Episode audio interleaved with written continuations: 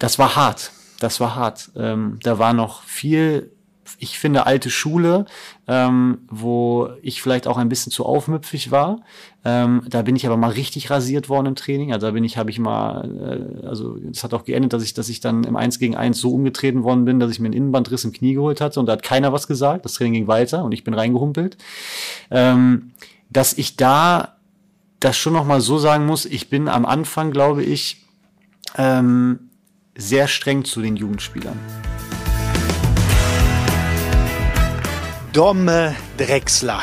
Wir bleiben dabei, es ist ein Profi der etwas anderen Art. Mein Kollege Hendrik Hohenberger und ich, Dominik Abel, haben im Schalke 04 Podcast, präsentiert von Feltins, einen gut gelaunten, aber auch nachdenklichen Dominik Drexler sprechen können. Im zweiten Teil zeigt er, dass er der Beweis dafür ist, dass wenn man an etwas glaubt, kann man das auch schaffen. Über Umwege und Hindernisse, aber auch mit Glück. Seine Familie bedeutet ihm alles. Seine Frau, sein Vater, seine Mutter, seine Geschwister, Freunde sind das Wichtigste in seinem Leben. Neben dem Klassenerhalt und einer einsamen Insel. Domme, weiter geht's im Schalke 04 Podcast. Die zweite Halbzeit ist angepfiffen. Um mal in der Fußballersprache zu bleiben, hast du noch genug Luft? Äh, ich ich habe eine gute Ausdauer, ja. Und wie sieht's mit der Lust aus? Äh, Lust auch. War, war eine super erste Halbzeit. Wenn wir die nochmal toppen können, wäre super.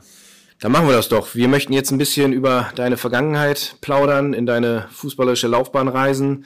Wir haben ja im ersten Teil schon ein bisschen über deine Zeit als A-Jugendlicher in Leverkusen und dein erstes Herrenjahr da gesprochen. Ähm, aber vor Leverkusen bist du auch schon für drei andere Vereine am Ball gewesen. Den ersten FC Brüserberg, den Bonner SC und Alemannia Aachen. Erzähl doch mal, wie das Ganze mit dem Fußballspielen bei dir so begonnen hat und wie deine Reise dich dann nach Leverkusen geführt hat. Uh, ist natürlich auch wieder eine, eine Frage, die da kann ich sehr ausschweifen. Ähm, naja, also ich würde mal sagen, dass ich auf jeden Fall ein gutes Produkt bin des äh, DFBs, sage ich mal, weil ich über den, äh, ich, ich war beim Bruser Berg, hatte da sehr engagierte Jugendtrainer, ähm, bin ich dann zu dem damals, also ich weiß, es gibt es auch, glaube ich, noch, den Stützpunkt Bonn gekommen und äh, da waren dann sozusagen die besten Spieler von aus, aus ja, von Bonn. Äh, da hat natürlich dann der beste Verein von Bonn, der Bonner SC, gescoutet. Ähm, der sich da so rumtreibt. Und dann bin ich über diese Auswahl oder über den Stützpunkt äh, zum Bonner SC gekommen. Und ähm, ja, hatte dann durch den Bonner SC natürlich nochmal eine andere, ein anderes ähm, Schaufenster, äh, wo wir in den Ligen gespielt haben, aber auch äh, wer da natürlich gescoutet hat. Und dann bin ich da über die Mittelrheinauswahl ähm, eigentlich so ein bisschen erst nach Aachen, ähm, dann nach Leverkusen gekommen, ähm, weil natürlich, wie gesagt, dann bei der Mittelrheinauswahl die besten Spieler aus dem Kreis Mittelrhein waren und natürlich gespickt von damals auch dann schon Leverkusen, Köln und Aachen Spielern, aber natürlich eben es immer wieder so ein paar Spieler und ich dann auch geschafft haben, da in diese Auswahl zu kommen.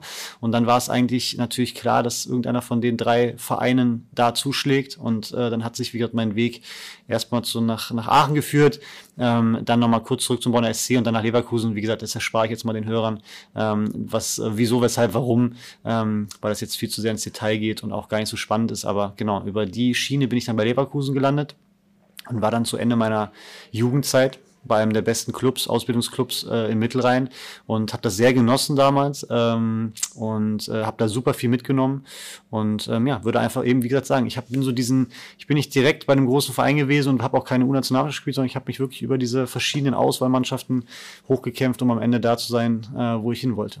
Ganz gute Truppe auch gewesen in Leverkusen, du hast es im ersten Teil schon genannt, in der ersten Halbzeit Bastio Chipka, dann Fabi Giefer stand im Tor, auch auf Schalke ja ein Begriff, Kevin Campbell im Mittelfeld gespielt und äh, dann noch jemand im Mittelfeld, äh, der 2014 Weltmeister geworden ist, äh, Christoph Kramer. Und der hat uns eine ziemlich geile Nachricht zukommen lassen. Also oh lehn dich zurück. Das, das, geht jetzt zwei, drei Minuten, aber ich verspreche dir, da geht die Post ab. Das geht zwei bis drei Minuten.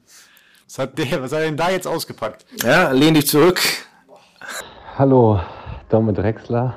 Hallo, ähm, liebe Leute, die mit ihm gerade den Podcast macht. Erstmal ist es ein Phänomen, äh, dass man irgendwie immer, wenn man Domme sagt, auch Domme Drechsler, also Drechsler hinterher schieben muss. Ich weiß auch gar nicht, wieso das so ist.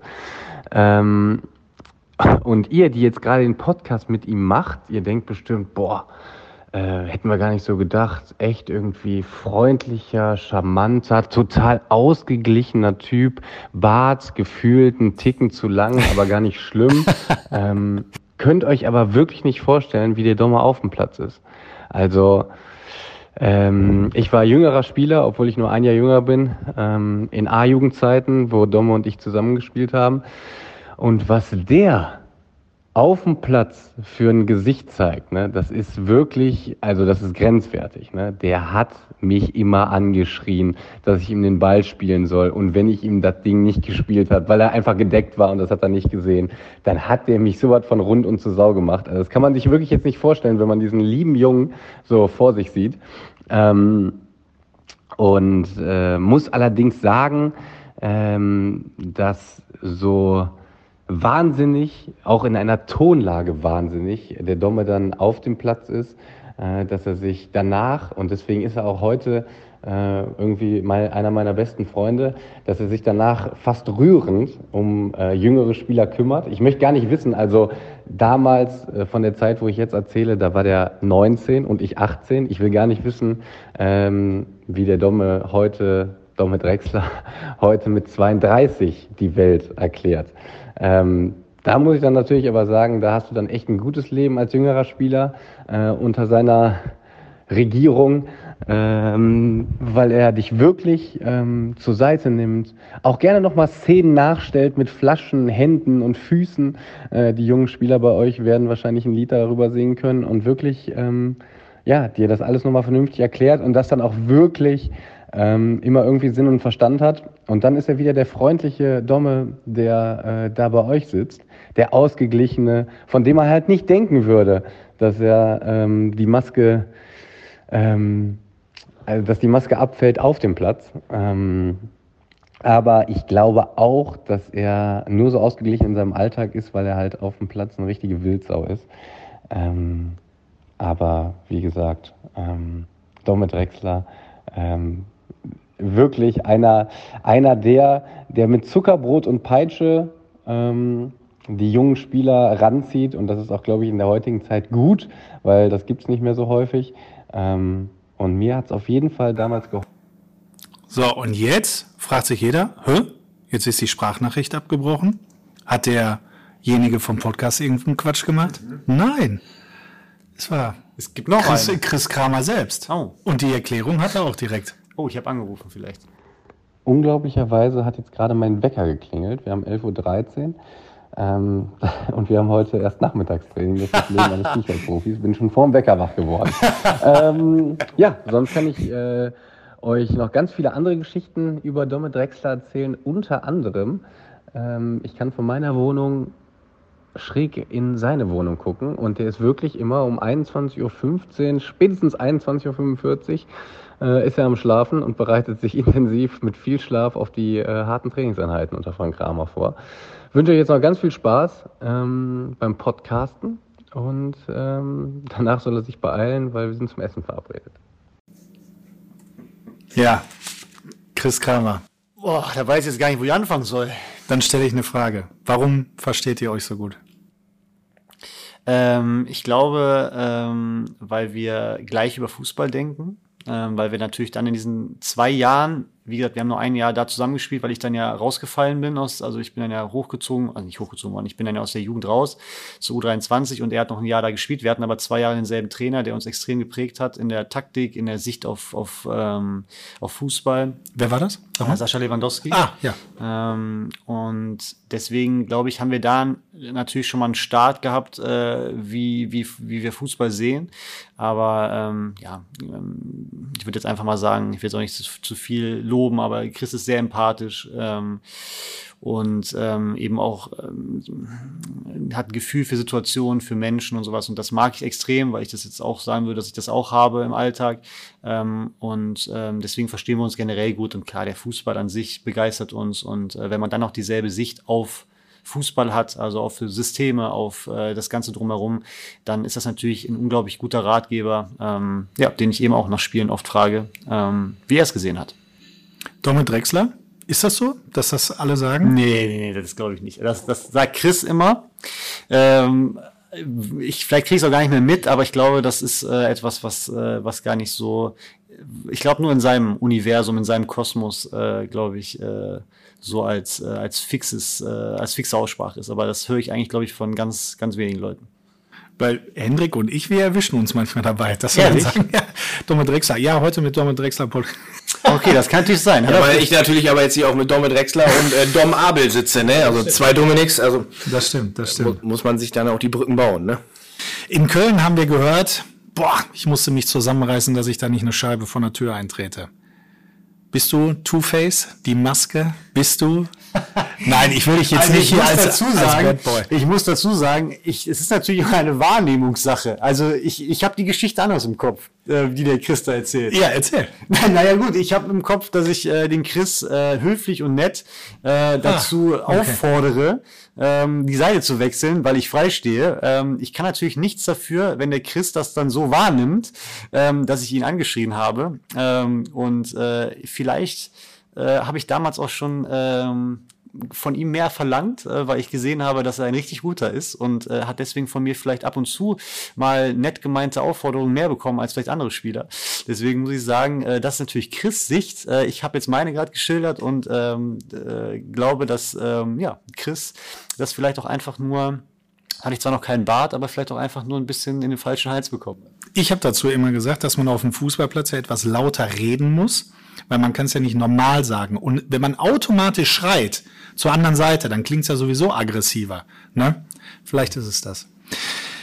Unterstützt du die Jugend wirklich so extrem? Also ist das so, wie, wie Chris Kramer das gesagt hast, dass du dir teilweise dann die, die Jungs irgendwie nimmst, dass du dir die Mitspieler nimmst oder machst du das mit jedem Mitspieler? Also du hast es mit Tom Kraus gerade erzählt, dass ihr euch abgesprochen habt auf dem Platz.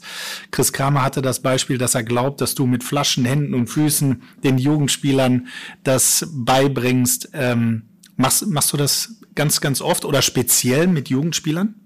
Also, boah, muss ich auch fast ein bisschen ausholen. Also mein Papa hat mir mal gesagt, als ich in der Jugend war und ich mich über die verschiedenen Auswahlmannschaften ähm, hochgekämpft habe, ähm, dass wenn ich mit meinen Mitspielern nicht rede äh, und denen erkläre, wie ich die Bälle haben möchte, ähm, dann kriege ich die Bälle ja auch nicht. Und deswegen muss ich das aktiv einfordern. Und äh, das habe ich bis heute gemerkt. Ich weiß zwar nicht mehr, wo wir da waren, ähm, aber ich äh, weiß es bis heute noch. Und ähm, das hat dann in der A-Jugend, haben wir eben schon besprochen, auch dazu geführt, dass ich, weiß ich nicht, 26 Tore geschossen habe. Ähm, und ähm, deswegen muss ich halt sagen, dass ich schon glaube, ähm, auch vielleicht nochmal auf dieses Two-Face zu kommen, ich bin der absoluten Überzeugung, ähm, dass du eine ganz, ganz starke Mentalität brauchst, um dich äh, erstmal in den Profibereich durchzuboxen und dann auch da zu bleiben. Weil ich ist, es ist schon extrem, wie viele Alpha-Tierchen da rumlaufen.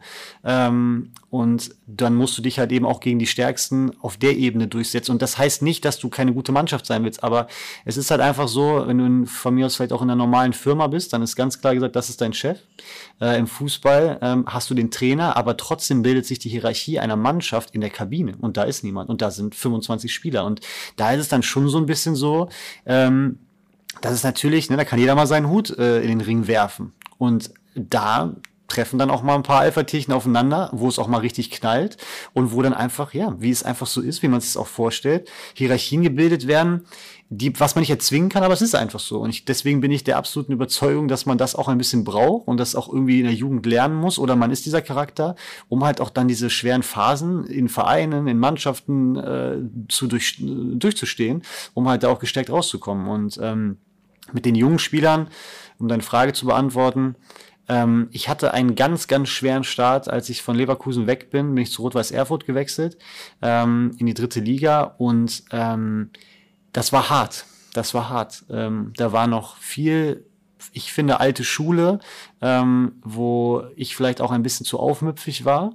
Ähm, da bin ich aber mal richtig rasiert worden im Training. Also da bin ich, habe ich mal, äh, also es hat auch geendet, dass ich, dass ich dann im 1 gegen 1 so umgetreten worden bin, dass ich mir einen Innenbandriss im Knie geholt hatte und da hat keiner was gesagt. Das Training ging weiter und ich bin reingehumpelt.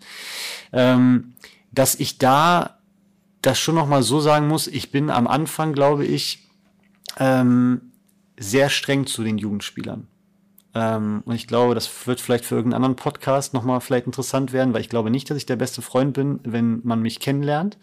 Ähm, und äh, dann halt von mir aus auch meint, man muss kein Tor tragen, man äh, kommt als letzter in die Kabine. Ähm, da bin ich aus dieser Zeit, aus Erfurt, extrem kritisch und auch, auch äh, fordere ich Sachen ein. Aber ich helfe dir dann auch extrem viel. Und das müssen dann wieder andere beantworten, aber es ist einfach so, dass ich dann mit ganz, ganz vielen Leuten darüber rede, was können wir besser machen, was kann die Person besser machen. Bei jungen Spielern ist für mich das alles entscheidende Entscheidungsfindung. Wann gehe ich nach vorne, wann sichere ich den Ball, äh, im 4 gegen 4 Turnier vom eigenen Tor nicht dribbeln. Das fällt mir gerade so spontan ein. Da habe ich ein paar aus unserer Mannschaft auch äh, extrem darauf hingewiesen und ich glaube auch, dass sie das äh, sehr wertschätzen. Aber es ist vielleicht auch manche bei mir in einem Ton, ähm, dass ich halt eben, wir sind eine Leistungsgesellschaft und es geht um, um viel und äh, da kann man eben viel auch mit äh, Zuckerbrot und Peitsche, wie es äh, Chris gesagt hat, arbeiten. Und das mache ich auch, aber ähm, ich habe so ein bisschen aus der Zeit, glaube ich, einfach so mitgenommen ziemlich cool. Über Erfurt wollen wir gleich noch sprechen, aber lass uns noch kurz bei Chris bleiben. Ähm, man merkt auf jeden Fall, ihr seid immer noch Freunde, ihr seid Kumpels, auch nach 14 Jahren, weil eure Wege haben sich danach ja getrennt, ihr habt nicht mehr zusammengespielt. Ähm, jetzt sprach er gerade davon, bei dir gehen um Viertel nach neun oder Viertel vor zehn äh, spätestens die Jalousien runter. Gut, wenn er natürlich um elf Uhr noch im Bett liegt und du hier schon auf dem Trainingsplatz stehst, ähm, oder machst du nur die Jalousie runter, äh, damit er dich in Ruhe lässt und denkt, du schläfst? Ähm, nein, also wir machen natürlich jetzt, wo ja. wir dann auch ganz nah beieinander wohnen, eigentlich extrem viel zusammen, äh, wenn nicht täglich. Ähm, Chris hat einfach einen anderen Rhythmus als ich und äh, Chris Chris braucht, glaube ich, auch ein bisschen weniger Schlaf als ich. Ähm, ist ja auch ein Jahr jünger. Ähm, und äh, ich muss natürlich dazu sagen, ähm, dadurch, dass meine Frau ähm, Erzieherin ist ähm, und die Ausbildung jetzt eben auch abgeschlossen hat und halt um halb sieben aufsteht, äh, kann sich jeder vorstellen, dass der Wecker mich auch wach macht. Ähm, das heißt, äh, ich bin halt einfach auch dann einen Tick früher wach als er. Und äh, wenn ich dann erst spät ins Bett gehe, habe ich nicht genug Schlaf um das Training so zu gestalten oder zu bestreiten, wie ich es möchte. Und deswegen äh, muss ich wirklich gestehen, dass ich früher im Bett bin, aber ich glaube, dass es nur für einen Chris Kramer zu früh ist, denn ich glaube, dass viele Menschen um zehn, halb elf ins Bett gehen. Ja, wie sagen, diskutiert das heute Abend zusammen aus. Er hat ja gesagt, ihr geht zusammen essen. Äh, bin ich gespannt, wer zahlt jetzt nach der Sprachnachricht, äh, ob du einen ausgibst oder sagst, Kollege, die Rechnung geht heute mal auf dich. Ich glaube, dass äh, der, die zweite Variante machen wir heute mal. Äh, für einen jungen Nachwuchsspieler wie dich bestand dann auf absehbare Zeit vermutlich aber erstmal keine Chance auf Spielzeit in Leverkusen. Ne? Hast dich dann über die U23 zu einem Wechsel nach Erfurt entschieden. Du hast es gerade schon so ein bisschen, so ein bisschen beschrieben, wie die Zeit war, aber boah, jetzt soll jetzt nicht despektierlich klingen, aber warum Erfurt? Kann ich dir ganz klar sagen, weil kein anderer wollte. Ähm, und das kann ich auch ähm, wirklich so ehrlich sagen. Ähm, die Welt war damals eben noch nicht so gläsern, würde ich es bezeichnen. Ähm, man hatte damals, und das, wir hatten jetzt gerade schon meine gar nicht so schlechte A-Jugend-Statistik ein paar Mal, man hatte damals in der A-Jugend keinen Berater. Ähm, der vielleicht eben dafür sorgt, dass du irgendwo anders auf dem Radar bist, vor allem wenn es vielleicht auch mal außerhalb von deinem Gebiet ist, ja, also vom Gebiet Westen jetzt. Mhm. Ähm, und ähm, ich habe dieses Thema ganz oft mit anderen Spielern, äh, auch mit Danny echt ein paar Mal auch diskutiert. Ähm, das ist einfach. Danny, also Latzer? Latzer, oder? ja. Ja, ähm, ja gut, ähm, weil Danny natürlich auch nochmal einen Umweg gehen musste und der war hier A-Jugendkapitän, äh, ist U19 Europameister, glaube ich, geworden. Ähm, und es war alles eben noch ein bisschen ja, eben so, du, du warst noch nicht so im Schaufenster, ähm, dass du dir da irgendwie die Clubs aussuchen durftest und dass auch diese Konkurrenz, dass man halt irgendwie das Gefühl hatte, oh, wenn der jetzt bei uns keinen Vertrag kriegt, dann kriegst du da drei andere Verträge. Und ähm, deswegen ähm, war Erfurt damals meine einzige Alternative auf die ich aber extrem Lust hatte, weil es dann damals diese neu gegründete dritte Liga gab ähm, und das schon sehr reizvoll war äh, und natürlich, äh, wie du es richtig gesagt hast, in Leverkusen auf Sicht einfach keine Spielzeit abgefallen wäre, ähm, dass ich einfach mich verändern wollte. Aber wie gesagt, ich habe es jetzt schon zwei, dreimal gesagt, es gab keine Alternative. Ja, du sagst es gerade, Arturo Vidal, Renato Augusto, Erender Diok, Patrick Helmes, Stefan Kiesling, da lief ordentlich was rum vorne in Leverkusen. Ähm, Leverkusens U23 in der Regionalliga. Ähm, aber hast du die dritte Liga für dich als Rückschritt gesehen, weil du vielleicht auf die zweite Liga gepokert hast? Oder hast du gesagt, das ist jetzt mein Sprungbrett, da kriege ich die Spielzeit, die ich brauche? Ähm, das ist auch eine sehr gute Frage. Ähm, ich glaube, wenn ich das, wenn mich jetzt jemand fragen würde, wenn ich jetzt gefragt werden würde, genau in dieser Konstellation, würde ich sagen, mach es nicht.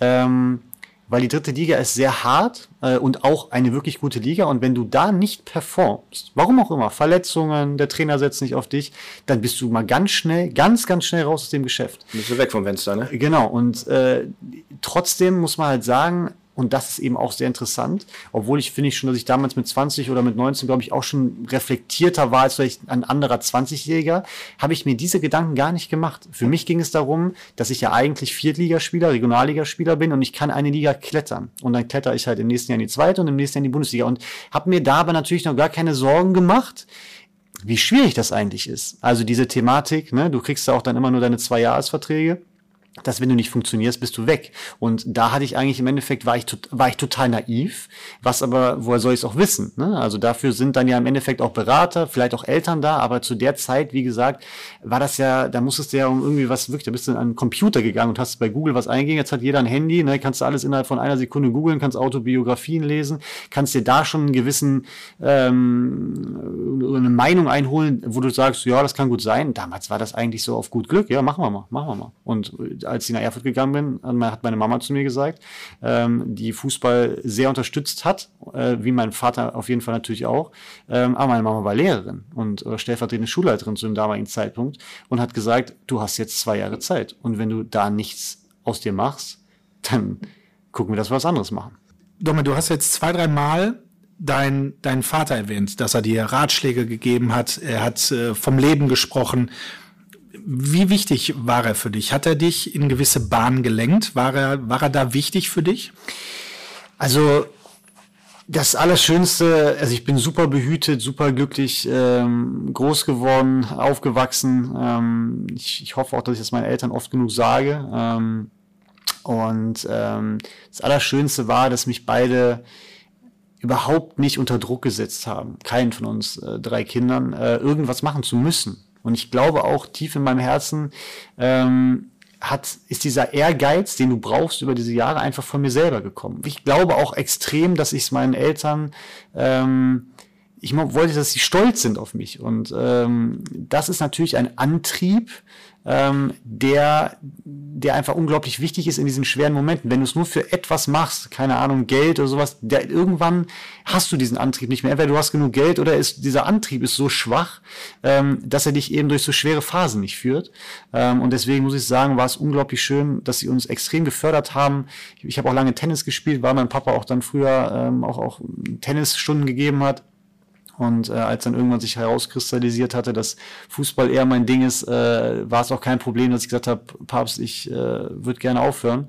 Ähm, und klar, meine Mama hatte immer ihre Hand auf der Schule, ähm, die durfte niemals schleifen, ähm, hat uns aber, also Gott sei Dank, mir auch ein bisschen freie Hand gelassen, sobald, solange die Noten gut waren und das Zeugnis gut waren, konnte ich da dann auch, ähm, hat sie mich, wie gesagt, so ein bisschen auch selber Sachen machen lassen. Ähm, aber ich glaube, wie gesagt, dieser Schlüssel ähm, war einfach, dass sie uns unterstützt unterstützt haben und ich gibt wirklich Geschichten. Wir hatten ja mal Aachen in der ersten Halbzeit, wo ich nicht viel davon erzählt habe. Da hatte ich meine Mama, das war eine Odyssee, wo ich da immer hinfahren musste. Ähm, ich musste nach Köln, von da hat mich der Bus mitgenommen. Das heißt, ich war nach der Schule um halb zwei unterwegs und meine Mama hat mich um halb, also ich musste mich erstmal zur Bahn hinfahren, dann bin ich nach Köln gefahren, dann hat mich der Fahrdienst eingesammelt und das zurück und dann hat meine Mama mich um halb zehn, da war ich irgendwie 16 oder so, hat die mich an der Bushaltestelle 20 Minuten von zu Hause abgeholt. Und das ist so, das weißt du als Jugendlicher noch nicht, gar nicht so einzuordnen, dass einfach deine Mutter, die auch einen ganz langen Tag hatte, und noch zwei andere äh, äh, Kinder hat, ähm, dich um halb zehn dann nochmal abholt und 40 Minuten im Auto sitzt. 20 hin, 20 zurück. Und ähm, da muss ich halt einfach sagen, mein Papa ist mit mir zu diesen ganzen Mittelrheinauswahl-Sachen gefahren, zu den Stützpunktspielen ähm, und eben immer ohne Druck und immer nur so, dass er natürlich das Maximum von mir gefordert hat und mir das auch, sich jetzt auch eingefordert hat, aber nie auf eine Art, dass ich irgendwie das Gefühl hatte, ich kann es ihm nicht recht machen oder ich, ich bin zu schlecht oder irgendwie sowas. Und ähm, da nochmal ein großes Dankeschön auch in diesem Podcast an meine Eltern. Ähm, ich hatte bis jetzt ein wirklich sehr schönes Leben. Hattest du denn sowas wie einen Karriereplan, dass du gesagt hast, mit 24 möchte ich in der zweiten Liga spielen, mit 26 äh, in der Bundesliga, mit 28 vielleicht im Ausland? Oder hast du wirklich Spiel für Spiel oder Jahr für Jahr gedacht, auch wenn es jetzt eine Floskel ist? Ähm, nee, ich hatte wirklich keinen Karriereplan. Also der Karriereplan war, dass ich in meinem Kopf hatte in Erfurt, äh, in meinem Hinterkopf war die ganze Zeit meine Mama, die gesagt hat, wenn du es hier nicht schaffst, ist, dann hörst du auf, dann machst du was Vernünftiges.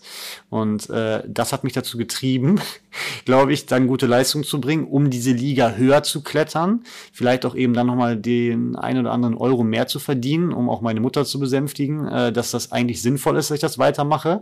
Ähm, aber einen wirklichen Karriereplan ähm, hatte ich nicht. Und das Einzige, was mir natürlich schon bewusst geworden ist in diesen Jahren, ähm, dass das schwierig ist, hochzukommen. Hattest du den Plan B? Ähm, ja, ich habe Abitur gemacht. Ähm, ich äh, hätte mich, glaube ich, mit allen möglichen an Sport äh, begeistern können, ob das vielleicht die Sporo in, äh, in, in Köln gewesen wäre. Ähm, da, da hätte ich, glaube ich, kein Problem gehabt, umzuswitchen, aber natürlich äh, mein Traum, ähm, in der Bundesliga zu spielen, ähm, den hast du und den verwirft man auch nicht so schnell. Und das, da muss ich schon sagen, da wäre ich eigentlich unglaublich unglücklich hinten raus geworden, wenn ich, wenn ich zu früh aufgehört hätte. Dann kam Fürth. Du hast dich mit guten Leistungen für Fürth empfohlen. War das damals auch dann der perfekte Schritt? Äh, ja, war er für den, für den Sommer, wo ich dann unterschrieben habe. Ähm, ich habe natürlich darauf, äh, kommen wir wahrscheinlich gleich, nicht viel gespielt, ähm, weil es war ein Bundesliga-Absteiger damals auch eine sehr gute Mannschaft erwischt, wo viele danach noch Bundesliga, der Baba ist dann ja sogar zu Chelsea gewechselt, ähm, über Augsburg. Ähm, also das war dann auch verständlich, dass ich nicht so viel gespielt habe, aber das meine ich halt, das Geschäft ist gnadenlos. Und nach diesem einen Jahr Fürth, wo ich nicht viel gespielt hatte, äh, hatte ich den Stempel eben so ein bisschen auf dem Kopf, reicht nicht für zweite Liga. Und das ist halt wirklich unglaublich anstrengend auch für den Kopf, dagegen anzugehen und dagegen anzugehen, dass du sagst, pass auf, ich zeige es jetzt allen, dass ich das Niveau habe. Ähm, ja, und äh, da ist dann auch, und das darf man immer nicht unterschätzen in Fußballkarrieren, du musst auch ein bisschen Glück haben. Hattest du das in allen? Nein. äh, also mein Glück hat in Holstein Kiel äh, begonnen. Ähm, in Aalen war es eigentlich eher ein Überlebenskampf, weil ich da eben, nachdem ich in Fürth nicht so viel gespielt hatte, ähm, hingegangen bin. Es war zweite Liga, aber eben ähm, ein, eine Mannschaft, die jetzt vom Potenzial eben eher zum unteren Drittel gehört. Ja, und das Ende des Liedes ist, dass wir abgestiegen sind und äh, ich einen ganz, ganz, ganz, ganz furchtbaren Sommer hatte, ähm, wo mich eigentlich niemand haben wollte, ähm, weil ich abgestiegen war ähm, und ich gerne in der zweiten Liga geblieben wäre. Und äh, am Ende des Tages bin ich dann bei Aalen geblieben in dem neu, in der neu aufgebauten Mannschaft mit wahrscheinlich, wir waren glaube ich vier Leute aus dem Jahr davor. Und das sind dann eben, wir hatten es ja auch in der ersten Halbzeit schon besprochen, einfach Momente, Wochen, die einfach unglaublich an dir ziehen und zerren und äh, Energie fressen, wo du auch erstmal durchkommen musst. Da musst du erstmal wieder aufstehen und sagen, okay, ich gehe jetzt wieder eine Liga tiefer, wo ich mich eigentlich schon rausgearbeitet habe und versuche jetzt wieder zu zeigen, dass ich besser bin als äh, dritte Liga. Und das sind so Momente, da bin ich extrem stolz auch drauf, wenn ich da gerade drüber rede, ähm, dass ich das geschafft habe, weil es in dem Moment extrem schwierig war. Jetzt darüber zu reden, ist einfach und richtig schön. Das waren richtig schwierige Momente. Was hat das schwierig gemacht? Hast du an dir gezweifelt? Ähm, also nochmal einmal kurz mhm. zusammengefasst. Ne? Also du wechselst aus der dritten Liga nach Fürth, spielst nicht, hast da eigentlich schon gesagt, scheiße, äh, wahrscheinlich reicht's nicht, kriegst dann eigentlich noch das Angebot vom Zweitligisten, steigst dann ab. Also du, du wirst ja sogar bestätigt, dass es nicht reicht für die zweite Liga. Ja, also man muss dazu sagen, ich, hab, nee, ich bin kein Spieler, der extreme Selbstzweifel an meiner Qualität hat ähm, sondern es geht einfach darum, dass wenn du das Große und Ganze ja auch verstehst, was ein schlechtes Jahr mit dir macht, wo im Zweifel durch Verletzungen, durch ähm, vielleicht auch eben weniger Spielzeit, was das mit dir macht und dass du manchmal eben auch, dann ist vielleicht eben auf deiner Position genau gerade ein Spieler, der eigentlich noch total underrated ist, weil er aus der eigenen Jugend kommt, aber in drei Jahren äh, der Florian Würz äh, ist und das weiß aber noch gar keiner. Du kriegst aber erstmal in dem Jahr den Stempel, jo, äh, da hat jemand anderer verdrängt. Und das sind so Sachen, die spürst du irgendwann und merkst, hier, es läuft irgendwie gegen mich. Und nicht, dass sich das Universum gegen mich verschworen, sondern einfach, es läuft gerade in eine Richtung, die, wo ich einfach auch manchmal keine Macht habe, das zu beeinflussen, weil am Ende des Tages kann ich eine gute Trainingswoche äh, hinlegen wenn du dann aber am Spieltag die Chance kriegst und nach vier Minuten zum Beispiel kriegt ein Innenverteidiger eine rote Karte, äh, wir müssen wechseln, wir spielen 84 Minuten in Unterzahl, du verlierst 0-4 und bist dann wieder raus, weil du halt, sag ich mal, schwächste Glied bist. Das sind alles so Sachen, die kannst du nicht beeinflussen.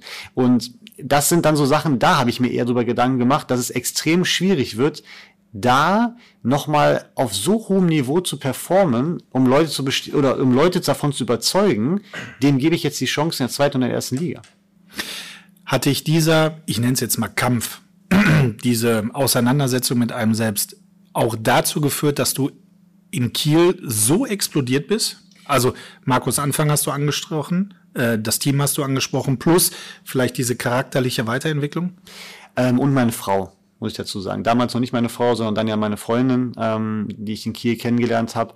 Ähm, ich muss es schon, und ähm, der Markus Anfang würde jetzt sagen, ähm, du warst aber auf dem Platz, du hast das gemacht, aber so wie er uns geformt hat, wie er mich gekitzelt, entwickelt hat in einem Alter, wo ich dann ja kein Talent mehr war, ähm, ist es am Ende, und das ist einfach so, hat er mich einfach zu einem besseren Spieler gemacht. Ich habe das Spiel besser verstanden, ich habe Selbstvertrauen aufgebaut, ich habe an mir unglaublich fleißig gearbeitet, um noch besser zu werden, um ihn zu bestätigen, um, um, um, um einfach auch der Mannschaft dann noch mehr helfen zu können, weil ich das Gefühl hatte, dass er das verlangt.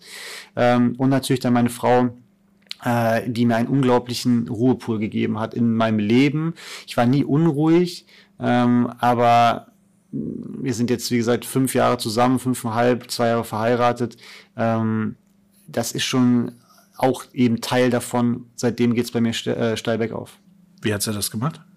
Ja, dieses, äh, also das, das kann man ja jetzt auch, also da, da müssten wir jetzt ja zu tief reingehen äh, in den Charakter meiner Frau und das, glaube ich, lassen wir jetzt mal raus, aber sie ist einfach ein unglaublicher Ruhepol, äh, mir gegenüber auch. Ne? Und äh, dadurch, dass wir so ein enges Verhältnis haben, ähm, so ein loyales Verhältnis zueinander haben, kann sie mir auch alles sagen, ich kann ihr alles sagen und wir können uns immer ehrlich die Meinung sagen ähm, und, und haben einfach auch schon natürlich schöne Sachen dazu erlebt und ja, ähm, wie gesagt, seitdem ich sie kennengelernt habe, da haben wir in der dritten Liga sind wir gestartet, ähm, ja, und jetzt spiele ich bei Schalke 04. Da sind wir doch schon so ein bisschen drin im Privatleben. Äh, würden jetzt gerne mit dir eine Runde entweder oder spielen, um dich noch ein bisschen besser kennenzulernen, abseits des Platzes. Fangen wir ganz sportlich an, ganz einfach. Äh, Tor oder Assist? Uh. Ja, dann das Tor. Nehmen wir. Pilz oder Kölsch? Kölsch. Kino oder Couch? Schwierig ist dann am Ende das Kino. Was ist dein Lieblingsfilm? Hm, fällt mir spontan Troja ein. Das habe ich früher als kleines Kind, äh, glaube ich, dreimal im Kino geguckt, weil ich den so geil fand. Ist natürlich, es gibt ja tausend Millionen schöne Filme, aber Troja ist irgendwie immer direkt bei mir. Hector! Genau, ist bei mir direkt im Kopf. San Francisco oder die Malediven? Malediven.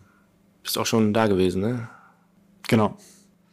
Morgenmuffel oder Frühaufsteher, wobei ich glaube ich gerade Ja, aber ich bin ein, ein, ein, ein äh, Frühaufsteher, der dadurch ein Morgenmuffel ist. Ich bin ein absoluter Morgensmuffel. Das heißt, man darf dich morgens nicht ansprechen? Genau. Ja, da gibt's, äh, glaube ich, den einen oder anderen in der Mannschaft, ne? Also so langsam weiß ich aber auch, warum seine Frau Erzieherin geworden ist. Ne? ja, gut ist, dass sie dann weg ist. Sie steht ja auf und ich habe dann, ich bin dann zwar wach, aber ich äh, kann dann ja sozusagen mit meinem Morgenmuffel niemanden mehr vergraulen. Das heißt, äh, ich brauche auch meine Zeit für mich am, am Morgen. Kochen oder bekocht werden? Bekocht werden. Was ist dein Lieblingsessen? Boah, wenn wir jetzt mal außerhalb vom Fußball denken, äh, Döner. Ähm, und sonst ist es ein eine Spaghetti Hackfleisch Gemüsepfanne. Herz oder Kopf?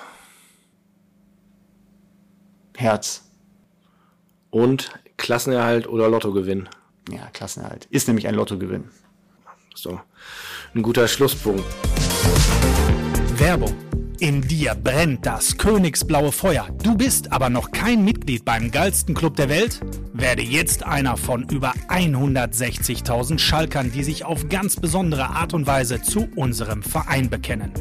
Als erst nur vier Mitglied erhältst du dabei exklusive Vorteile, zum Beispiel beim Ticketkauf für alle Heimspiele in der Bundesliga, im DFB-Pokal sowie beim Kauf von Eintrittskarten für Auswärtsspiele von Schalke 04. Das ist aber noch nicht alles. Es warten eine Vielzahl von weiteren Mehrwerten, Vergünstigungen und Extras auf dich. Unter anderem auch die Teilnahme an der jährlichen Mitgliederversammlung. Sämtliche Infos, Vorteile sowie den digitalen Mitgliedsantrag findest du im Bereich Mitglieder und Fans auf schalke04.de. Schließe jetzt die Mitgliedschaft online ab, gib den Code Podcast im Feld Bemerkungen ein und spare die Aufnahmegebühr. Der Code ist vom 13. bis zum 31. Oktober 2022 gültig. Werbung Ende. Uns ist aufgefallen, dass du seit deiner Zeit in Aalen die Rücknummer 24 trägst und du hast nicht am 24. Geburtstag. Welche Bedeutung hat diese Zahl für dich? Ähm, ja, äh, ich, war, ich bin nach ähm, Aalen gekommen und äh, es waren natürlich die äh, Nummern, die jeder haben möchte. Die 10, also in der Position, die ich gerne spiele, 10, 8, 11, 7, waren alle weg. Und, Schöne äh, drei hätte ich dir zugetraut. Ja, genau. Äh, das waren jetzt nicht so die Nummern, die ich so gut fand. Und ähm, dann war ich zu dem damaligen Zeitpunkt 24 und habe gedacht, weißt du was, komm, 24 nehme ich. Und ich bin richtig, richtig, richtig glücklich, dass immer, wenn ich zu einem Verein gewechselt bin, diese Person die 24 hatte, gewechselt ist. Das heißt, ich bin, seitdem ich 24 bin, habe ich die 24 und ich kann euch sagen, ähm, dass man, dadurch, dass es ja auf den Klamotten ist, äh, ne, auf dem Spind ist, auf den Schuhen draufsteht, so, es ist einfach alles, was ich mit der, wenn ich die 24 sehe, ist das so meins. Und ich glaube, wenn ich jetzt nochmal zu einem Verein gehen würde und ich hätte die 24 nicht, würde ich automatisch ab und zu mal zu Klamotten greifen, wo die 24 draufsteht, weil ich denken würde, das ist ja meine Nummer.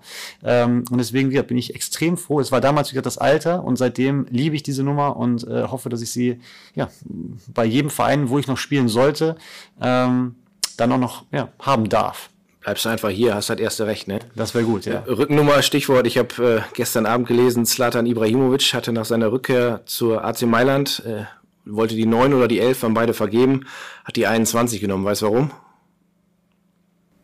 Nein. Er hat gesagt, dreimal sieben sind 21 und ich bin dreimal so gut wie Cristiano Ronaldo. Was denkst du über solche Sprüche? Äh, ich habe beide Bücher von ihm gelesen. Ähm, das damalige Buch in Kiel, also mit 26, das fand ich, äh, das war eben genauso ein Input. Äh, ich mache mein Ding und ich ziehe es durch. Äh, das zweite Buch habe ich jetzt im Sommer gelesen, ähm, fand ich nicht mehr so cool, ähm, weil ich jetzt glaube ich auch älter geworden bin und äh, ich finde sie amüsant und ich mag solche Charaktere extrem gerne. Äh, aber das zweite Buch war mir einfach zu sehr, so jetzt, er will es jetzt auch drauf anlegen, glaube ich. Und äh, ich liebe seine Sprüche. Ich gucke mir auch mal die Top Ten irgendwo an, wenn die irgendwo stehen. Aber jetzt gerade ist, glaube ich, auch ein bisschen Inszenierung. Genau. Denn die Wahrheit liegt auf dem Platz, Woche für Woche mit Leistung zu überzeugen. Und wir haben gerade darüber gesprochen, das ist dir in Kiel gelungen. 98 Spiele, 32 Tore, 46 Treffer vorbereitet. Unfassbar. Ähm, gleich mehrere Vereine sollen deshalb an dir interessiert gewesen sein. Den Zuschlag hat dann 18 der dänische Meister Mütjeland bekommen. Da hast du aber nur ein paar Wochen gespielt. Was war da los? Ja, das hatte ich ja auch schon mal, glaube ich, in einem anderen Podcast mal erzählt. Ähm, das ist natürlich auch eine Geschichte, die jetzt äh, wieder wahrscheinlich Rahmen sprengen würde, deswegen versuche ich das mal so kurz wie möglich zu halten. Ähm, es war, ähm, ich habe mich einfach unglaublich wohl in Kiel gefühlt, habe aber natürlich gemerkt, dass diese Leistungen, die ich da gebracht habe, halt sehr, sehr viele Vereine dann eben auch äh, über die Grenzen von Deutschland hinaus äh, ähm, und diese, diese, diese Leistung wahrgenommen haben. Und ähm, als dann das ganz, ganz konkrete Angebot von Müttiland kam, ähm, irgendwann in der Winterpause sogar schon, ähm, habe ich mich damit extrem befasst, weil es einfach auch von Kiel waren es noch anderthalb Stunden entfernt ähm, und waren auf, auf Kurs Meister, das würde dann Champions League äh, Qualifikation bedeuten, vielleicht international. Ähm, und es war auch einfach ein attraktives Angebot, weil ich auch dort war und die Infrastruktur einfach in diesem Verein einfach sehr gut war. Ähm, und ich eben, wie gesagt, einen Vierjahresvertrag angeboten bekommen habe. Und ähm, dadurch, dass dann, und das kann man auch eben offen sagen, ich äh, zu dem Zeitpunkt wir mit allen Leuten gesprochen haben in der Bundesliga, ähm, wie es aussieht und viele dann, wie es oft in diesem Geschäft ist, sagen, wir warten noch. Ähm, ich wollte aber nicht mehr warten ähm, und habe dann relativ zügig äh, mich auch mit Kiel natürlich darüber ausgetauscht und äh, dann bin ich irgendwann, war irgendeine Länderspielpause, Februar, März äh, haben wir das, äh, haben wir das gemacht hatten das aber, wie gesagt, vereinbart, dass wir damit sich alle konzentrieren. Wir sind am Ende auch Dritter geworden. Das war auch wichtig, dass wir es gemacht haben, ähm, dass wir es halt keinem sagen. Und ja, dann haben aber die, die restlichen Leistungen dazu geführt, auch dann noch in der Relegation, wo ich ein gutes Spiel gemacht hatte, dass sich dann halt eben äh, vermehrt Bundesligisten äh, gemeldet haben, weil ja eben noch nicht klar war, dass ich äh, unterschrieben habe. Und wir dann mit Mütterland gesprochen haben, ähm, ob das möglich ist. Ähm, und Mütterland hat das Go gegeben. Das ist jetzt mal wirklich die vereinfachte Form, also so einfach war es dann nicht. Ähm, aber das hat halt einfach die Möglichkeit besteht, ähm, bei Summe X zu gehen. Und ähm, ja, so kam dann der, der, der, der Stein nochmal ins Rollen, weil natürlich der, das Ziel Bundesliga auf einmal zum Greifen nah war. Äh, und äh, das wollte ich ja noch unbedingt. Mit Köln ist ja dann dieser Aufstieg, der lang erhoffte Sprung in die Bundesliga gelungen. Mit 29. Wie hat sich das angefühlt? Ja, war schon besonders vor allem mit dem Verein, mit dem man in der Jugend sympathisiert hat, der, ich glaube, wie gesagt, äh, ganz, ganz viele von meinen Freunden äh, haben eine Dauerkarte. Ähm, in, in der Region, wo wir, also in Bonn, gibt's nur FC-Fans ähm, oder halt vielleicht irgendwas ganz Wildes, aber ähm, da ist schon eine unglaubliche Nähe zu diesem Verein gewesen und dann mit diesem Verein, und das finde ich, hat es schon besonders gemacht, aufzusteigen. Das war ein richtig schöner Sommer, nachdem ich auch, haben wir eben drüber geredet, äh, auch mal ganz, ganz furchtbarer Sommer. Das war ein unglaublicher Sommer, ein unglaubliches Gefühl. Und äh, mit dem Wissen, sich dann ab, ab, ab Juni, Juli auf, die, auf, auf eine Bundesliga-Saison mit dem 1. FC Köln vorzubereiten, war ein, ein, ein Hoch, was ich hatte, was, was einfach super schön war. Und ähm, ja, wie du sagst, mit 29 äh, dann das erste Mal da gespielt, wo ich, glaube ich, zehn Jahre davor auf der Bank saß und gedacht habe, hier möchte ich mal, hier möchte ich mal spielen. War ein sehr langer, ein sehr langer Weg. Wie schaut man auf die Bundesliga, wenn das so jahrelang sein Ziel war? Ne? Also wenn du dann an die Verletzung Erfurt, Aalen, Abstieg, Kräuter führt nicht gespielt. Wie, wie schaut man da auf die Bundesliga? Ähm, also ich muss sagen, dass ich im Endeffekt, dann ist es halt wie jedes andere Spiel auch. Ich habe natürlich ähm, mich unglaublich darauf gefreut und ich weiß noch, wie ich mich äh, in meinem Hotelzimmer in Wolfsburg war das damals äh, auf den Sessel gesetzt habe, kurz vor der Abfahrt oder vor der Besprechung, nach wo man danach abfährt und wirklich dann nochmal, ich weiß gar nicht, ob ich was laut vor mich gesagt habe, aber einfach wirklich gesagt habe, es ist gleich soweit. Ähm, war extreme Vorfreude da, aber sobald du spielst, ist es immer dasselbe. Es, ist, es sind bessere Gegenspieler, das kenne ich aber aus meiner Karriere. Du, wenn du dahin willst, hat mein Vater mir auch mal gesagt, egal wo du bist, ne, wenn du weiterkommen willst, musst du dich gegen diese Person durchsetzen, die da jetzt gerade ist. Ähm, und deswegen ist es am Ende nicht so besonders, wie ich es gedacht habe. Und wenn du mich mit 25, als ich dann abgestiegen bin aus der zweiten Liga gefragt hättest, hätte ich gesagt, das wird wahrscheinlich das schönste Gefühl auf der ganzen Welt sein. Aber ich war halt einfach ab diesem Moment hungrig, den Klassenerhalt mit dem ersten FC Köln zu schaffen. Und dann hat man keine Zeit zu genießen, weil ich glaube, sobald man anfängt zu genießen, ähm, geht's bergab, auch mit der persönlichen Leistung, weil dafür ist die Gesellschaft einfach im Fußball viel zu leistungsorientiert, zu viel, zu hart, ähm, dass man einfach sagt, äh, ja, man muss sich sofort ab Minute eins konzentrieren, das große Ziel am Ende zu schaffen. Und deswegen war es ein besonderes Gefühl, aber es war am Ende des Tages dann wirklich nur Fußball. Kannst du dich trotzdem noch dran erinnern? An Wolfsburg? Natürlich. Wie gesagt, an dem Moment habe ich ja gerade eben gesagt, im Hotel weiß ich bis heute. Ähm, ich weiß auch dann, wo wir eingelaufen sind und ich das, glaube ich, auch nochmal gedacht habe. So, jetzt lange darauf hingearbeitet, jetzt ist es soweit, aber sonst, da habe ich andere Ereignisse, die, die mir viel mehr im Sinn geblieben sind. Weißt du noch, wer das Tor für euch gemacht hat? Simon Terodde. Und der ist auch jetzt hier wieder dein Mitspieler. Äh, ihr seid hier zusammen auch aufgestiegen. Nicht zuletzt, weil du ihm einige Treffer aufgelegt hast. Warum versteht ihr beide euch so gut? Du hast es in der ersten Halbzeit schon mal erklärt. Gegen Augsburg, das ist ein Tor, ähm, das macht wahrscheinlich nicht, nicht jedes Duo, weil ihr im Prinzip blind aufeinander abgestimmt seid. Ja, genau. Es gibt so Spieler, ich hatte das auch ein paar Mal in meiner Karriere schon mit anderen Spielern, ähm, auch extrem mit Marvin Duksch. Ähm, da passt es einfach. Es passt einfach, wie man über Fußball denkt, auch die Rollenverteilung. Und es ist bei Simon mir ganz klar, dass wenn du, wenn er weiß, er spielt ihn mir so, er weiß, ich schieße nicht aufs Tor, weil ich eben das Tor machen möchte. Und da ist die höchste Wahrscheinlichkeit, dem Simon Terodde den Ball zu spielen.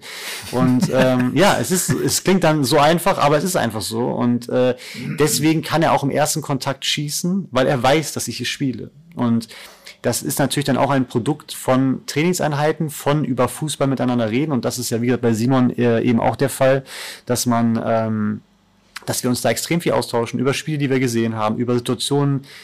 Also Simon und ich sind beide auch Fanatiker. Wenn man zwei gegen eins auf dem Torwart läuft, ähm, dann muss quer gespielt werden. So, das heißt, sobald das einmal passieren würde, weiß er, ich spiele ihn rüber. Ähm, und das sind einfach eben, ne, das baut sich dann auf. Und das sind eben die Sachen, die dir im Spiel helfen, weil du einfach darüber vorher geredet hast, dir Sachen angeschaut hast äh, und über Szenen vom, vom Spiel gesprochen hast. Und ähm, das macht dann solche Beziehungen einfach sehr besonders. Weißt du, wie viele Tore du ihm schon in seiner Karriere aufgelegt hast? Ja, ich hatte das irgendwann mal mitbekommen. Also es sind ja jetzt wieder zwei. Letztes Jahr waren es äh, zwei, Köln neun vielleicht. Dann würde ich jetzt sagen, sind wir bei, ja, ich sag, ich sag, wir sind bei 40. Ich habe vielleicht eins vergessen. Ja, es sind 13. Also tatsächlich, 13. hast tatsächlich alle auf dem Schirm gehabt. Äh, und du sagst es, hast gerade so schön gesagt, dieses, dieses Querspielen, ähm, wenn man auf den Torwart zugeht. Du hast auch letztes Jahr, ich glaube, Simon wahrscheinlich das besonderste Tor in seiner Karriere aufgelegt, äh, das Rekordtor, dass er Zweitliga-Rekordtorschütze geworden ist. Fast auf den Tag genau vor einem Jahr gegen Ingolstadt. Das war auch deine Vorlage, ne? Ja, ähm, ich glaube, Fußball Deutschland freut sich, äh, hoffe ich zumindestens, dass ähm, so ein Spieler wie Simon diesen Rekord jetzt hält, weil Simon einfach genau dafür steht. Und also ich glaube, man kann sich keine schönere Nummer 9, also das meine ich jetzt gar nicht vom Aussehen, sondern einfach vom Prototyp äh, Fußballer, kräftig gebaut, ähm, in der Box eiskalt, ähm, muss ich einfach sagen, ähm, bin ich sehr, sehr froh, dass er den Rekord hält, weil ich, und ich hoffe auch, dass er ihn lange hält, damit er am Ende des Tages, äh, weil das, so muss der Prototyp Stürmer eigentlich sein, ähm, nicht viel, viele Übersteiger, sondern einfach eiskalt vorm Tor, links, rechts, Kopf, ähm, und die Bälle auch nicht immer mit 100 km/h reinschießen, sondern eben überlegt sein, äh, wo ist der, wo ist der Raum, wie jetzt bei dem Tor, zu wissen, da sind noch ein paar Spieler auf dem Weg auf die Linie, ich muss den Ball chippen und das muss ich einfach sagen. Ähm, deswegen bin ich extrem froh, ihm das Tor aufgelegt zu haben, aber einfach, dass er auch den Rekord hält. Ja, wollte ich gerade sagen. Ich wollte dich nämlich gerade fragen, ob er darüber gesprochen hat, weil ich habe ihn total abgefeiert und sozusagen gehofft, gehofft, dass er es genauso wollte, dass er ihn anschippt, damit halt keiner mehr reingerätschen kann, weil er halt noch so wahrscheinlich, ich glaube, peripheres Sehen heißt es, so im Augenwinkel gesehen hat, dass da noch die Leute vor der Linie stehen. Ne? Unfassbar. Ja, genau. unfassbar. Das macht ihn aus. Genau solche, und das ist auch bewusst. Das also, also er macht es natürlich instinktiv, aber sie sind in seinem Kopf drin. Und genauso wie er weiß, dass ich den Ball in der Schärfe zurückspiele, konzentriert er sich darauf, dass es ungefähr von diesem, bis der Ball wieder bei ihm ist, wo ist der Ginkiewicz, weiß er, ich kann ihn jetzt einfach nicht flach reinschießen, wie gegen Ingolstadt zum Beispiel, ähm, sondern dass er da einfach weiß, es wird so sein, dass bis der Ball bei mir ist, dass die Abwehr bis dahin schon nochmal drei Meter Richtung Linie gemacht hat und ich ihn eben nicht flach ein. Und das ist einfach, das ist einfach Stürmer. Das kann man auch nicht lernen. Jetzt haben wir über all deine Stationen gesprochen. Norden, Süden, Westen, Osten. Hast du, hast du einen Lieblingsplatz in Deutschland? Wo gefällt es dir am besten? Meine Heimat. Also Köln war besonders, ähm, auch als, als Stadt, weil ich im Endeffekt 20 Minuten in Bonn war bei meiner Familie. Damals hat meine Schwester äh, noch bei, auch beim FC gearbeitet, mein Bruder ist in Bonn, äh, meine guten Freunde haben zum Teil äh, in, in Köln gelebt, mein bester Freund äh, lebt in Bonn. Ähm, also das heißt, diese, dieser Verein, mein Heimatverein ähm, und die Nähe zu meiner Familie, ähm, muss ich sagen, ist es Köln, ähm, obwohl ich mich auch bei anderen Vereinen und auch bei anderen Städten wohlgefühlt habe. Aber es kann keine andere Wahl als äh, dieser Standort sein. Du hast gerade deinen Bruder angesprochen, Zwillingsbruder. Ähm, warum sehen wir deinen Bruder nicht wie bei den Benders oder bei den Alteam Tops in der Bundesliga? Patrick Drexler, Dominik Drexler? Ähm, ja, ist eine gute Frage. Ich glaube, dass ähm, Pat einfach in der Zeit, wo äh, es auf jeden Fall gefragt gewesen wäre, hart an sich zu arbeiten und noch über den Stützpunkt sich irgendwo hinzuspielen, äh, noch ein paar Extraschichten zu machen, ähm, hatte Pat ein paar andere Sachen im Kopf. Ähm, ich glaube, die jeder andere Teenager verstehen kann, ob das dann mal eine Party ist oder ein Geburtstag war. Und ich glaube, dass ähm, er den, den Biss im Fußball nicht hatte, denn er ist sehr, sehr ehrgeizig, was auch seinen Beruf angeht. Ähm, aber du musst in diesen jungen Jahren, wo du vielleicht noch nicht genau eigentlich so im Kopf hast, wo willst du hin, was machst du später, da musst du halt eben auch dann diese Konsequenz in deinem Lebensstil haben, auch diesen Ehrgeiz haben, mehr zu machen als andere. Ähm, und das hat ihm, glaube ich, ein bisschen gefehlt beim Fußball und das ist auch gar nicht schlimm. Und äh, ich finde es fast charmanter, weil wir haben da letztens drüber geredet, ähm, weil ich auch zwei sehr gute Freunde habe, die Welzmüllers, das sind übrigens Drillinge, ähm, und äh, die spielen jetzt beide bei Haching wieder zusammen. Und da haben wir darüber geredet, dass ich glaube, dass ich das extrem schwierig fände, weil ich wie ein Löwe meinen Bruder verteidigen würde, ähm, egal was passieren würde. In einer Fußballmannschaft ist es so, dass du Konflikte mit anderen Spielern hast, auf dem Platz, neben dem Platz. Das ist einfach in einer Mannschaft ist auch total gesund, wenn das so ist. Aber ich glaube, dass ich das schlecht trennen könnte und dass ich dann eben so wie Brüder sind und wir sind halt einfach enger geht es nicht, ähm, würde ich da immer aus der Haut fahren und meinen Bruder verteidigen, obwohl es eigentlich ja nicht sinnvoll ist. Er muss es ja selber machen, er wird es selber regeln. Aber ich glaube, dass das für mich eigentlich sogar schön ist, dass er nicht in dieser, in diesem äh, Geschäft Fußball eigentlich äh, als aktiver Spieler ist. Bist du dann der ältere der beiden Zwillinge?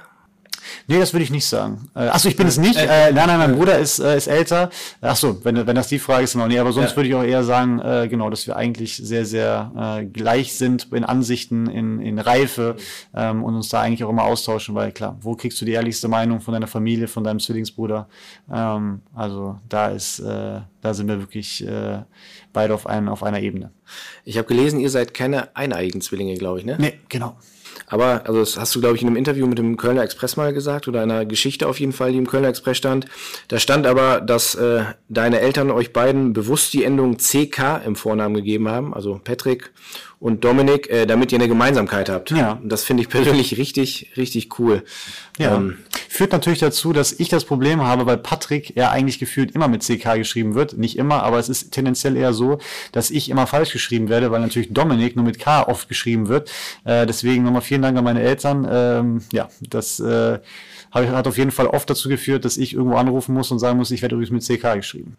Ja, oder einfach Domme, ne? wie Chris Kramer gesagt hat. Domme, Domme Drechsler. äh, du hast gerade deine Schwester genannt, äh, die ist auch im Fußball unterwegs, habe ich gehört, ne? Genau. Die lustigerweise haben sich unsere Wege dann in Köln äh, gekreuzt. Sie ist im Sponsoring Marketing und ähm, ja, ist dann jetzt, äh, als ich dann von Köln weg bin, nicht wegen mir, sondern weil der FC Bayern gerufen hat, äh, runter in den Süden äh, gezogen und ja, ist gerade beim FC Bayern aktiv ähm, und ja, fühlt sich da wohl. Ähm, ich finde es schade. Ähm, klar, sie ist jetzt weit weg, ähm, aber mal schauen, was die Zukunft bringt. Äh, hoffe auf ein, ein Comeback der Drechslers. Ich habe eine leichte Vorahnung, aber wie du die Frage beantworten könntest, aber wer ist denn der oder die verrückteste von euch dreien? Oh, ich glaube, dass wir alle nicht verrückt sind. Ich glaube, dass wir alle eher sehr ähm, bodenständige Realisten sind, würde ich es jetzt mal bezeichnen. Wir sind keine Träumer, äh, sondern eher Leute, die, die, die sich auch vielleicht eher mal einen Gedanken zu viel machen. Wie könnte etwas sein, um sich auf etwas einzustellen, was vielleicht dann gar nicht äh, eintritt? Deswegen kann ich die Frage eigentlich gar nicht beantworten, weil ich keinen von uns dreien als, äh, als so bezeichnen würde.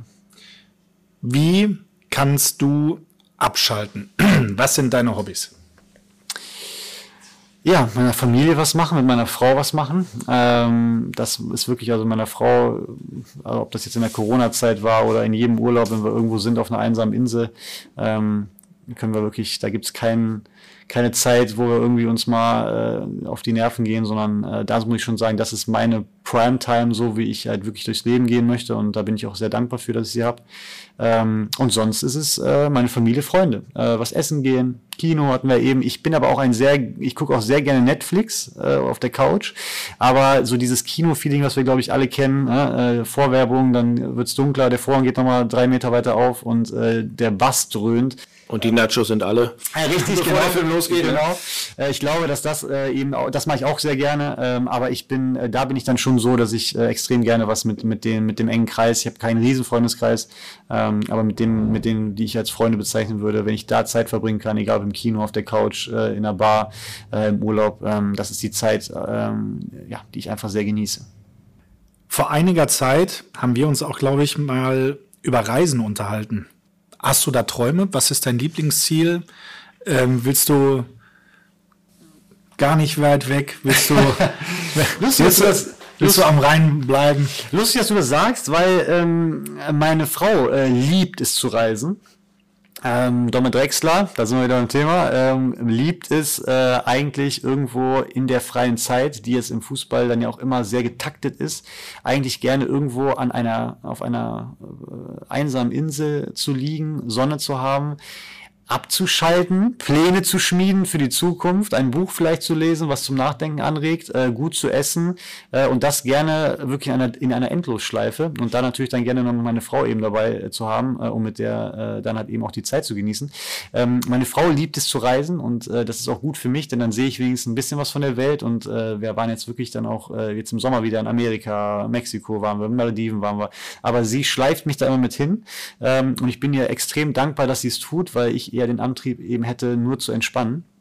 Und ähm, genau, deswegen ähm, habe ich kein Ziel mehr, wo ich unbedingt hin möchte. Das Einzige, was ich schon noch so, es ist aber wie gesagt, das ist, ich fände es auch nicht schlimm, wenn ich es wenn nicht mache, aber ich möchte eine Safari irgendwann nochmal machen, weil ich gerne, ich glaube, die Big Five heißt es ja, äh, ich möchte gerne so Tiere eben in ihrer, in der freien Wildnis sehen und äh, habe mich aber noch nicht so richtig dazu durchringen können, das zu machen. Ich habe ja auch früher zu viel, äh, wie heißt das, Net Geo Wild geguckt, äh, wo, ja. wo dann irgendwelche, weiß ich nicht, äh, Löwen äh, in, in Touristen schnappen. Ich weiß es nicht. Also deswegen, ähm, aber das wäre das wäre ein Ziel, was ich noch sagen könnte. Aber am Ende des Tages ähm, bin ich da nicht so reiseaffin, äh, wie es vielleicht andere Menschen sind. Aber du hast es gerade gesagt, du schaust gern Serien, serienaffin, Netflix. Was läuft aktuell bei dir? Ähm, was läuft im Moment bei mir? Ich gucke gerade All or Nothing äh, von Arsenal. Ähm, Amazon Prime, ne? Amazon Prime. Ähm, ja, und sonst, äh, was haben wir gerade noch geschaut? Ähm, ist natürlich, ich, wir grasen immer sehr viel ab, wenn gerade irgendwas Neues rauskommt. Ähm, aber klar, also ich bin auch, ich gucke unglaublich gerne Dokus. Also mit meiner Lieblingsdoku ist halt The Last Dance von, äh, von Michael Jordan. Ja, ähm, ja also das gucke ich gerne. Ich gucke aber auch gerne mal ein bisschen Trash-TV. Ähm, und da kann ich auch richtig drüber lachen, ob das jetzt irgendwie das Sommer aus der Stars ist oder sowas. Ähm, jetzt aktuell ja auch mit noch zwei aktuell oder Ex-Fußballern. Ähm, das, da habe ich auch sehr viel Spaß dran. Kommt aber eben auf meine Stimmungslage an. Ähm, und äh, da ist aber eigentlich alles dabei. Ja, dann würde ich sagen, die Stimmung heute war auf jeden Fall gut, hat sehr viel Spaß gemacht mit dir. Danke für die Zeit, die du uns geschenkt hast. Ich glaube, wir haben ein bisschen Nachspielzeit drangehängt, aber du hast uns vorher versichert, kein Zeitdruck. und wir haben ja gehört, Chris Kramer hat erst am Nachmittag Training, also kommst du auch nicht zu spät zum so Essen. Ähm, ja, es hat unfassbar viel Spaß gemacht mit dir, bei ein paar Fläschchen Felddienstfassbrause hier zu plaudern. Das letzte Wort gehört dir. Haben wir irgendwas vergessen zu fragen, was dir noch auf dem Herzen liegt? Wie war es für dich? Ähm, also ich mag ja total gerne über Fußball zu reden. Äh, klar, übers Privatleben merkt ihr dann, glaube ich, ja auch immer ein bisschen, bin ich immer ein bisschen zurückhaltender, weil äh, das soll dann ja auch privat bleiben. Ähm, ich, hab, ich hoffe, ich habe trotzdem ein bisschen was verraten, was vielleicht Leute vorher nicht wussten. Ähm, nee, hat mir auch super viel Spaß gemacht. Äh, ihr könnt mich gerne einschalten, wenn ich mich nochmal irgendwo hier äh, revanchieren kann bei irgendeiner klugen Frage, wenn, äh, wenn irgendwelche, äh, wenn, wenn die nächsten Spieler hier sitzen. Und ja, hat mir auch super viel, viel Spaß gemacht. Vielen Dank. Vielen Dank. Vielen, vielen Dank. Tipptopp. Abpfiff 4 der zweiten Halbzeit des Schalke 04 Podcasts im Felddiensteck mit Domme. Oder muss ich sagen, Domme Drexler, denn unser Weltmeister Christoph Kramer hat es ja gerade gesagt, jeder nennt ihn Domme Drexler. Und meinem Kollegen Dominik Abel und mir, Hendrik Hohenberger, ist aufgefallen, auch wir nennen unsere Nummer 24 immer Domme Drexler. Wenn es euch gefallen hat, sagt es gerne weiter. Abonniert uns auf Spotify, bei Apple Podcasts oder wo auch immer ihr Podcasts hört, denn dann verpasst ihr keine Folge. Die nächste Episode ist bereits in Planung. Im November könnt ihr euch vormerken, kommt hier wieder ein Podcast aus dem Felddiensteck. Bis dahin bleibt uns treu, Glück auf und bis zum nächsten Mal.